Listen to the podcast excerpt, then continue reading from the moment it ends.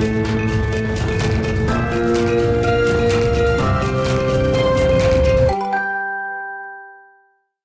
Bonjour à tous et à tous et bienvenue dans Smart Boss, le rendez-vous des patrons et des patronnes. Je suis ravie d'accueillir aujourd'hui Vianney d'Alençon. Bonjour. Bonjour. Euh, Vous êtes fondateur de Rocher Mistral, donc un parc de loisirs et de spectacles. On aura évidemment l'occasion d'en parler plus tard. Alors au sommaire de, de toute cette émission, vous aurez d'abord la séquence David rencontre Goliath, où là vous ferez face à une start-up et vous parlerez de vos sujets en commun. Ensuite, on aura une euh, séquence en coulisses, où là on se concentrera plus sur votre vie euh, de dirigeant et tout votre votre parcours et on terminera par euh, la séquence l'interview chrono qui, euh, un peu comme son nom l'indique, est une série de questions-réponses très rapides. Voilà, merci encore d'avoir accepté euh, notre invitation et on peut passer tout de suite à la séquence David rencontre Goliath. Donc la start-up qui vous fait face, c'est Dama Dreams, un studio de création. Et donc je suis ravie euh, d'accueillir son cofondateur Emmanuel Teboul. Bonjour. Bonjour, enchanté. Merci d'avoir accepté l'invitation. Alors je dis studio de création, hein, c'est très très court, mais euh, en gros vous faites un peu des, des expériences euh, sur mesure. Voilà, est-ce que vous pouvez un petit peu nous en dire, euh, nous en dire plus et peut-être nous donner aussi des exemples, nous donner presque envie? Yes. Euh, bah, écoutez, je suis le cofondateur donc, de Dama Dreams, qui est une société française spécialisée dans le divertissement immersif. On opère six lieux de loisirs en France. euh, et comme vous l'avez justement dit, euh, une partie de notre activité, c'est de faire des créations sur mesure. Euh, on travaille avec des marques et donc on crée des expériences pour la marque, ce qui est une partie de notre activité depuis maintenant euh, 2020. On a ouvert une expérience immersive sur le thème du Bureau des légendes en coproduction avec Canal+. Et puis on a ouvert plus récemment la- le plus grand escape game de France sur le thème de Batman en lien avec Warner Bros. Et donc on a travaillé main dans la main avec les équipes créatives de Warner à Los Angeles pour sortir cette expérience qui a ouvert il y a maintenant six mois à Paris. Oh, ok. Vous connaissiez alors soit Dama Dreams, soit une des, voilà, une des expériences. J'en avais entendu parler et euh, c'est en fait ce que je trouve très intéressant, c'est que on est nous, ça rejoint un petit peu ce qu'on fait sur un autre registre avec le parc Rocher Mistral.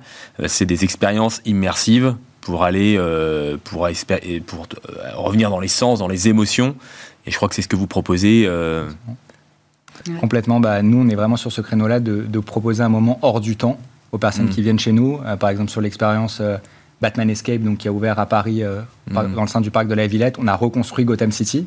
Euh, donc vous avez vraiment cette impression d'être dans Gotham quand vous arrivez. On a trois expériences immersives, une sur le thème du Joker, donc avec un univers très fort, très marqué, une autre sur le thème de la Batcave, qui est euh, un endroit emblématique dans l'univers de Batman, et puis une expérience sur le Riddler, donc qui est l'homme mystère, un des principaux ennemis de Batman. Donc on a voulu vraiment créer cet univers très fort où vous avez vraiment l'impression de vivre un moment euh, extraordinaire qui est très différent de ce que vous pouvez connaître euh, dans votre vie quotidienne. C'est toujours avec des- en mode franchise, enfin vous utilisez Alors c'est pas une franchise, de la- euh, en de la fait, c'est- licence exactement, c'est un contrat de licence de marque. Mm. Donc on signe un contrat, en l'occurrence avec Warner Bros, qui nous permet d'exploiter la marque sur la partie euh, expérience immersive en France. Mm. Euh, et nous on reverse des royautés euh, contre l'exploitation de cette marque. Vous pouvez être plutôt tout en, en propre, si je dis ça. Nous, on est tout en propre. ouais. Nous, on produit en interne et on, et on fait ça chez nous, à domicile. Donc, euh, donc c'est, c'est- c'est un concept un peu différent. Mais euh, mais il y a de la technologie, très probablement, comme, euh, comme chez vous. Et, euh, et puis, il y a de l'expérience immersive. euh, même si on fait pas que de l'immersif, on fait aussi du spectacle. Mais on- voilà. Et depuis peut-être le confinement, euh, parce qu'à un moment vous parliez de 2020, donc Ouais. j'imagine qu'il y a eu un- il y a une petite bascule, il y a eu un petit pivot quand même. Non, Qu'est-ce qui s'est passé? Alors c'est pas un pivot, le, confinement a été un frein forcément dans notre développement comme dans beaucoup d'acteurs euh, du monde de- du loisir et de l'événementiel. Euh, nous on avait, c'était pas un pivot en fait. Initialement on est originaire de Normandie, on a ouvert des escape games à Deauville-Trouville Euh, et dans le cadre du développement de la société, euh, s'est posé la question d'une ouverture à Paris et c'est à ce moment-là qu'on a pensé à la création d'expériences sous licence. On a commencé à réfléchir au sujet en fait en 2018 et dès 2019 on a signé ce premier contrat avec Top Production qui est la boîte de production du Bureau des légendes. On a ouvert en 2020 le premier lieu, forcément freiné par le confinement, et puis ensuite on a poursuivi euh, cette stratégie de développement avec Warner Bros. Ok. Et tout ce qui va être euh, peut-être expérience en ligne, vous l'avez développé ou, ou On l'a développé pendant le confinement. Euh, ça a été un vrai sujet puisqu'on était complètement à l'arrêt. Et donc pendant le premier confinement, on a été pris pas mal de cours. Donc pendant trois mois, nos activités ont complètement cessé. Et le deuxième confinement qu'on a senti venir, là, on a pu le préparer et on a donc créé un escape game en ligne où on a accueilli énormément d'événements d'entreprise, notamment pendant les fêtes de fin d'année euh, sur l'année 2020. Euh, et ça a été euh, à ce moment-là une source de moteur dans notre société. Bien sûr, une source de ressources financières, mais aussi de moteur parce qu'il faut avoir en tête que nos équipes pas n'auraient pas travaillé pendant neuf mois si on n'avait pas mis en place cette expérience-là. On a organisé plus de 300 événements d'entreprise en ligne sur la période du mois de novembre jusqu'au mois de juin où on a pu recommencer à travailler. Euh, et donc c'est à ce moment-là qu'on a fait des expériences en ligne, expériences qu'on n'a pas poursuivies par la suite parce que la demande a baissé. Mhm. Est-ce que vous utilisez un peu soit les technologies, des plateformes Alors on utilise beaucoup les technologies contemporaines, évidemment. Il y a beaucoup beaucoup de, euh, de nouveautés qu'on essaie de faire sortir. En termes technologiques, après nous on a vraiment on a on produit en interne, donc on construit. Et puis bon c'est vraiment du, du dur, hein. c'est vraiment donc il y a autant de la, de la vidéo, euh, mais aussi beaucoup de déco, de décors articulés avec des moteurs, de la machinerie euh, c'est très, voilà, très technique. Donc on a une grosse équipe de tech d'ailleurs euh, au sein du Rocher Mistral pour vraiment faire vivre euh, l'histoire, l'histoire de la Provence, l'histoire de France à travers le spectacle. Mais voilà, avec des comédiens aussi, beaucoup de comédiens. On a 70 intermittents du spectacle. Donc voilà, donc il y a un lien entre technologie et spectacle vivant, vous voyez, qui rentre en jeu et qui se rencontrent pour euh, vraiment donner un maximum d'émotion. Ce serait ça un peu l'avenir quoi, du, Alors c'est ce qui est justement le mix. Ce qui est décrit, c'est une partie de ce qu'on propose à Batman Escape, puisque nous aussi on a des comédiens qui sont partie prenante de l'expérience de jeu. On s'appuie également sur la technologie pour créer l'immersion. On a ouvert par exemple la première salle d'escape game sur notre expérience sur le thème du Riddler avec du project mapping, ce qu'on retrouve à l'Atelier des Lumières par exemple à Paris. Et donc on a travaillé avec la société qui a contribué à la création de l'Atelier des Lumières, une société française qui s'appelle Cutback. Hmm. Et donc on a travaillé avec eux pour créer cette première salle d'escape game autour du project mapping. Et donc on a reconstitué une partie de Gotham City où vous rentrez dans une pièce qui fait à peu près euh, la taille de cette pièce. Et donc sur l'ensemble des murs, vous avez euh, Gotham City qui est devant vous. Ça, ça c'est sympa. Est-ce que d'ailleurs vous, vous, imaginez d'autres façons un petit peu d'innover ou pas dans, vos spectacles? Est-ce que d'ailleurs voilà, ça peut inspirer de travailler même avec des, des startups euh, comme ça? Alors nous, on essaie de faire bouger pas mal d'éléments de décor, donc euh, en dur, qui bougent et qui deviennent euh, mobiles, et donc qui viennent vers le visiteur, vers le spectateur. Donc c'est vraiment euh, et puis après évidemment euh, euh, toute la matière, l'eau, un certain nombre de voilà la, matière naturelle qu'on essaye de faire jaillir si j'ose dire dans les spectacles. Voilà, on travaille ça et puis on essaie toujours de pousser pour que ce, le rendu soit le meilleur, aller chercher des nouveautés, les mettre dans le au cœur des spectacles. Mmh. Et donc c'est quoi un peu comment vous voyez le futur voilà du divertissement en tout cas de, de ces de ces expériences. Ah, nous on croit en toujours plus d'immersion. Donc en fait tout ce qui permet de renforcer l'immersion et de permettre de faire vivre un moment hors du temps euh, à nos joueurs, c'est ce vers quoi on tend. Euh, donc on croit beaucoup au projet de mapping, on croit beaucoup à la réalité augmentée, moins à la réalité virtuelle, euh, que certains utilisent dans le cadre des expériences de jeu, nous pas tellement. mais la réalité augmentée, c'est un sujet auquel on croit beaucoup. Et après, on croit beaucoup à l'immersion par l'humain. Et donc c'est pour ça que dans chacune de nos expériences, on retrouve des comédiens, des intermittents du spectacle, qui viennent interagir avec les joueurs. Et on constate au day-to-day que c'est vraiment ça qui vient renforcer l'immersion, où les participants ont vraiment l'impression d'être partie prenante d'une aventure de par les interactions qu'ils ont avec les comédiens. Mm. Bon, il y a un nouveau projet qui va sortir en 2024. Il y a un nouveau projet, on est sur pas mal de projets. Euh, on, va bientôt lancer euh, une tournée itinérante euh, avec One Piece notamment. on travaille en fait sur un partenariat avec One Piece et Clépierre, une foncière européenne. et donc on va proposer une expérience itinérante sur le thème de One Piece dans plusieurs centres commerciaux Clépierre on travaille également sur le développement avec Warner euh, dans les prochains mois et prochaines années. Bon bah super, merci beaucoup euh, d'être venu euh, avec nous. Et puis maintenant, on va pouvoir passer à la séquence en coulisses.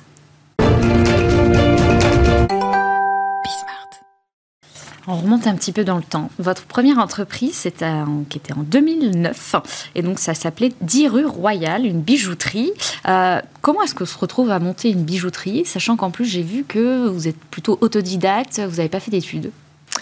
Alors en effet, c'était un atelier de joaillerie, pour être précis, qui était au 10 de la rue Royale à Paris, dans le 8e un endroit merveilleux, 200 mètres carrés, au premier étage, euh, où on voyait les bijoux et les, joyaux se faire euh, voilà, euh, créer à la cheville avec des bijoutiers qui étaient à la cheville.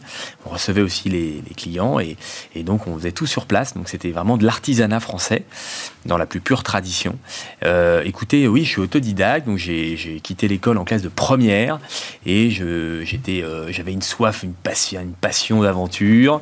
Et donc je me suis dit, je vais faire 14-18 au lieu de faire 39-45 et donc je vais pas faire ma crise à 40 ans et je vais en profiter pour euh, partir à l'aventure à 17. Et donc j'ai démarré une première société Et je suis arrivé très vite dans le secteur de la joaillerie. L'artisanat m'a toujours plu. Savoir-faire de la main, voilà, c'est des vieux savoir-faire français qui me plaisent beaucoup.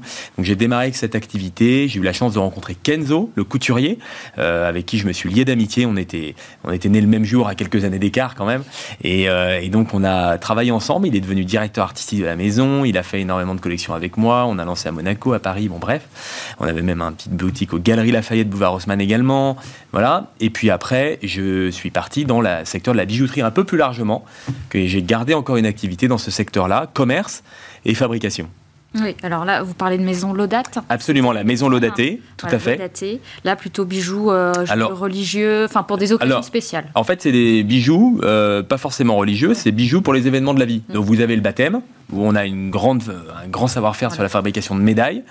Euh, on a aussi évidemment les alliances pour les mariages, les cadeaux de naissance, les bagues de fiançailles, donc voilà, les cadeaux d'anniversaire, tout ce qui est dans le monde du bijou et qui permet de rendre les moments joyeux. Et là, vous l'avez créé avec votre femme, c'est ça? Absolument. Et alors, c'est pas un peu risqué de créer une boîte avec ça? Bah, ça dépend. Euh, là, ça marche très très bien. Ça vous a jamais handicapé Non, non, c'est pas du tout. Non, non, on est très complémentaires et elle est, elle est absolument admirable et a beaucoup de talent. Donc, euh, je suis, je suis très chanceux. alors, euh, vous avez aussi, alors avec cette boîte, choisi de reverser. J'ai vu une partie du chiffre d'affaires à des associations. c'est 5%, il me semble. voilà. Ça a évolué. Est-ce que vous trouvez que ça devrait être un peu la norme aujourd'hui? Pour toutes les entreprises Non. non, je ne pense pas, parce qu'en fait, ça dépend du marché, ça dépend du projet, ça dépend aussi des, de la rentabilité de l'entreprise. Vous avez des entreprises qui n'ont pas les capacités de le faire. Donc, euh, donc euh, non, je pense que c'est plutôt des, le désir du dirigeant, selon ses capacités, le moment de sa vie, le moment de son entreprise aussi. Donc, euh, plutôt pour la liberté. Alors après, en 2007, changement de décor, vous achetez la forteresse de Saint-Vidal, donc en Haute-Loire. Ou alors, est venu, d'où est venue un peu cette passion là pour, pour le patrimoine après bijouterie? Alors écoutez, à 29 ans, euh, j'ai un premier enfant, un petit garçon, et puis euh, je, pense à la transmission, à quelque chose qui me vient, et je me dis, bah, en fait, on est quand même de passage euh, ici, on n'est on pas, on pas voué à l'éternité sur Terre, et donc je me dis, bah, voilà, il y a ces monuments, ça fait mille ans qu'ils sont là, et ils racontent un peu l'histoire de nos anciens, nos grands-parents, grands-parents, arrière-grands-parents, ceux qui nous ont précédés, et je me dis, bah, il y a un très beau projet de valoriser ces vieilles pierres. Il y en a beaucoup qui souffrent aujourd'hui, qui sont voués à la ruine. Donc je me suis dit, bah, il y a quelque chose de très fort. Et puis ça fait une unité dans une société qui, est un peu, euh, qui peut être aussi de temps en temps un peu divisée. Et donc euh, j'ai levé euh, beaucoup de bénévoles en Haute-Loire, donc à côté du Puy-en-Velay, sur cette forteresse. Et on a joué des spectacles, restauré ce monument qui aujourd'hui est tout restauré. On a un très beau livre qui est sorti d'ailleurs aux éditions La Martinière intitulé La forteresse de Saint-Vidal. Et, et, donc, donc c'est un premier projet entrepreneurial dans la culture avec du spectacle vivant, euh, donc la création artistique avec pas mal de technologies euh, euh, en plus qui sont venues rejoindre. On a aujourd'hui développé un projet hôtelier avec un hôtel classé, un lieu de fabrication de bière aussi, artisanale, donc qui s'appelle la Saint-Vidal, qui est excellente, qui a été primée au concours international de Lyon. On a un maître brasseur qui est costaud et qui, et qui fait une bière remarquable. Et puis des activités aussi annexes avec des spectacles réguliers. Et donc vous avez restauré, là vous avez dit, toute cette forteresse. Est-ce que vous, étiez, vous aviez les mains dans le cambouis? C'était un peu un chef de chantier à ce moment-là? Non, j'avais vraiment les mains dans le cambouis. Euh, donc j'ai d'un côté géré évidemment euh, toute la partie restauration par des professionnels, les relations avec euh, avec avec la DRAC qui est qui était absolument excellente à Saint-Vidal. Et puis, euh, et puis après, euh, tout le, la relation avec les bénévoles. J'ai eu la chance d'avoir un, grand comédien français avec qui je me suis lié d'amitié qui s'appelle Urbain Cancelier qui est venu travailler avec moi, d'avoir des voix comme Michael Lonsdal qui m'ont euh, donné gratuitement, qui m'ont prêté leur voix pour soutenir cette initiative. voilà, et donc si vous voulez, ça a donné une, une force au projet et, et c'était un, ça, un moment, ça a été un moment merveilleux cette construction de, de Saint-Vidal qui aujourd'hui évidemment est toujours visible et qu'on peut venir visiter principalement pendant l'été alors justement, oui, rénover euh, là des, monuments comme ça, donc euh, vous, avez pu aller chercher des personnalités, mais il faut aussi aller chercher des financements euh, privés, des financements publics. C'était, c'est une partie du job que vous appréciez ou, ou bon, bah fallait le faire, pas trop le choix? Bah c'est un peu des deux, c'est-à-dire que quand on n'a pas trop le choix, au final, ben, on se dit c'est pas si terrible que ça, et puis ça devient sympathique parce qu'on fait des rencontres formidables. Et, et donc autant dans le privé, dans le public, parce que comme vous savez, on a 40 000 monuments historiques en France, on en a 20 000 qui sont bah, des propriétés des propriétaires privés, euh, qui donnent droit, du coup, comme vous avez des réglementations qui sont très sévères et, qui peuvent être, euh, qui sont essentielles en partie, vous avez un, vous avez un, vous avez l'État qui participe pour tout propriétaire hein, euh, privé qui participe à, pour restaurer ce monument avec un certain nombre de subventions. Donc vous avez forcément des relations avec les institutions publiques, donc qui sont dans les dans les départements français. Et alors après, je continue le fil. En 2019, là, vous achetez euh, euh, donc un nouveau, un nouveau château là dans les Bouches du Rhône, et là, vous allez y créer donc euh, Rocher Mistral. comment est-ce que là, vous vous êtes entouré pour ce projet? Vous étiez, j'imagine, un peu plus aguerri du coup, J'étais beaucoup, plus aguerri. J'étais beaucoup plus aguerri. donc là, j'ai été, j'ai été chercher des compétences. Euh, les premiers qui m'avaient accompagné à Saint-Vidal sont venus avec moi. Mais là, on a eu besoin de 400 personnes pour faire sortir ce projet, 200 salariés sur cette première saison. Euh, il y avait 200 emplois indirects en termes de retombées. Ça a été des dizaines de millions d'euros d'investissement entre euh, la première tranche 30 millions. Maintenant, on est aujourd'hui plutôt à 50 millions sur l'ensemble. Il y a 10 spectacles qui ont été créés. donc, une dynamique vraiment très importante. 400 bénévoles qui nous ont rejoints aussi. Et donc, donc là, ça a été d'aller chercher des compétences. Et à chaque fois, que je fais ce type de projet, que ce soit en Haute-Loire, euh, dans la région Auvergne-Rhône-Alpes ou dans les Bouches-du-Rhône, région PACA, région Sud, je suis toujours dans la recherche d'aller chercher les, entreprises locales du département, régional, pour les faire vraiment travailler avec nous. Et donc, ça a été d'aller chercher les compétences, chercher les talents. De temps en temps, ça fait du coup un peu d'artisanat. Mm. Mais en même temps, ça permet de porter des projets et de, faire adhérer la, la population en même temps. Donc il y a beaucoup de soutien avec ce type d'initiative dans la population.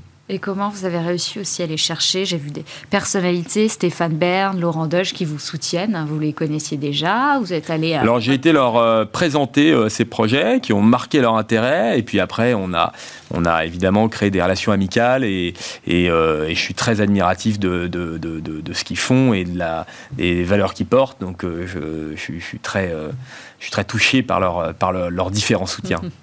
Alors je sais que vous aimez pas la comparaison avec le Puy du Fou euh, de Philippe de Villiers. Pourquoi? Parce que c'est pas le même projet, c'est pas la même région, euh, c'est pas non plus la même histoire, c'est pas la même personne, et ce sera pas le même projet demain. Le Puy du Fou à 45 ans, il a un ADN. Nous, on est tout petit, on a deux ans, et on a un avenir qui est probablement bien différent. Vous voyez, euh, j'en prends pour preuve qu'on est en train de planter des vignes à côté du parc de loisirs euh, historique du Rocher Mistral, et donc donc c'est un projet aussi agricole. On a mis 200 ruches, c'est un projet apicole. On a mis des lavandes et on sort du lavandin grosso, donc c'est aussi voilà vous voyez, il y a une démarche qui est un peu différente et je crois que l'ADN d'un projet, l'identité d'un projet comme celui-ci, euh, bah, c'est sa réalité euh, dans le temps et euh, qui sera évidemment pas la même que celle qu'a vécu un Puy du Fou, qui sur le plan technologique est exceptionnel. C'est un site absolument extraordinaire pour, y, pour y découvrir les, attractions et le, spectacle historique. Oui, vous voulez pas juste être un acteur un parc de loisirs, quoi. C'est ça. Vous non. avez voulu vous, voilà, devenir peut-être un acteur central de de la région. Enfin. Et puis en plus de ça, en fait, on est quand même sur le plus vieux château de Provence, classé monument historique, 5000 m2, qui appartenait au roi René d'Anjou, euh, qui a été, euh, qui existait en 1064. Donc, si vous voulez, c'est quelque chose de très très fort sur le plan euh, patrimonial, et je crois que c'est quand même aussi une différence, une différence importante. Bon alors vous avez aussi quand même des, critiques hein, euh, liées à tout ça. Euh, voilà, j'ai lu donc dans le journal du dimanche des historiens qui, qui, qualifient un petit peu là de clichés. Alors ils parlaient de vos projets clichés désuets, tendancieux. Alors vous avez aussi des polémiques avec euh, des riverains, des défenseurs de l'environnement, aussi des, des, attaques en justice. bon, comment est-ce que vous faites pour gérer, gérer tout ça? Et est-ce qu'à un moment vous vous êtes dit, oh là, je suis peut-être allé trop vite non, je pense pas que ce soit une question d'aller trop vite. Euh, en fait, euh, je crois qu'on est, euh, pour beaucoup de dirigeants et d'entrepreneurs qui, je pense, comprendront aisément sur une chaîne comme la vôtre, cette problématique, c'est la problématique des normes, des réglementations. cette problématique, on la voit dans l'agriculture, on l'a vu encore récemment, on la voit aussi dans l'industrie Vous voyez, j'ai en parallèle une autre activité dans l'industrie, j'ai une petite entreprise industrielle. C'est extrêmement difficile. Euh, je crois qu'il y a beaucoup de, il y a une difficulté à réindustrialiser la France parce que euh, il y a un niveau euh, réglementaire et de normes qui rend les projets entrepreneuriaux ou des projets économiques extrêmement difficiles. Et je crois que dans cette configuration-là, on est parfaitement euh, si vous voulez, euh, dans ce cadre-là. En fait, on se retrouve avec un, un millefeuille administratif et réglementaire et une volonté pour certains de euh, créer une obstruction. Donc, on a des dizaines de procès qui ont tous été gagnés, sauf un récemment, et sur lequel nous sommes en train de faire appel pour, pour, voilà, pour régler les différents sujets. Mais la justice fait son travail, hein, donc j'ai pas de problème avec, avec la, voilà, la justice fait son travail. ce qu'il faut, c'est évidemment que l'arsenal administratif, normatif et réglementaire français doit, à mon avis, être révisé. On parle beaucoup de simplification. Euh, c'est super d'en parler. Moi, je rêve euh, de le vivre. ça, devrait arriver de ce que, ce que le gouvernement prévoit. Enfin, on verra. On espère. Euh, et oui, bah, j'ai vu effectivement qu'il y, a à peine quelques jours, hein, vous avez été condamné effectivement à deux amendes, 70 000, 20 000 euros, puis remettre en état. En sursis. En sursis, oui, oui, bien sûr. une large partie du site. Est-ce que là, voilà, à ce moment-là, quand vous apprenez prenez ça, vous dites, euh, vous avez envie de tout arrêter, ou au contraire, vous êtes comme beaucoup d'entrepreneurs, euh, bah, des, grands optimistes, et vous allez euh, encore y aller Non, plus fort. je ne vais pas du tout arrêter, je ne vais pas lâcher. j'ai emmené 150 salariés avec moi dans ce projet, des centaines de bénévoles, j'ai emmené des institutions, j'ai emmené des entreprises. donc, si vous voulez, je suis sérieux, j'ai le devoir dans la peau, et donc je crois qu'il il est de mon devoir de poursuivre. Et donc, donc voilà, donc c'est vrai que c'est des moments qui sont jamais très agréable, euh, mais euh, je crois qu'il faut aussi nommer un petit peu les, les, les, les problèmes comme j'ai pu le faire à l'instant. Euh, on a des gens qui veulent bloquer les projets, qui ne se rendent pas compte des enjeux derrière. 150 emplois, c'est lourd dans une zone qui est qui n'est pas forcément la plus extraordinaire pour l'emploi. donc, si vous voulez, voilà, je, je crois qu'il faut il faut tenir la tête froide quand on, on est entrepreneur et dirigeant. Et je crois que vous avez raison de le signaler. Euh, il y a beaucoup d'entrepreneurs et dirigeants bien meilleurs que moi qui se lèvent tous les matins et euh, qui font face à des tas de difficultés, qui en ont ras-le-bol, mais qui le font parce qu'ils ont euh, vraiment cette force de caractère, cette force d'âme, ce sens du devoir. Mmh.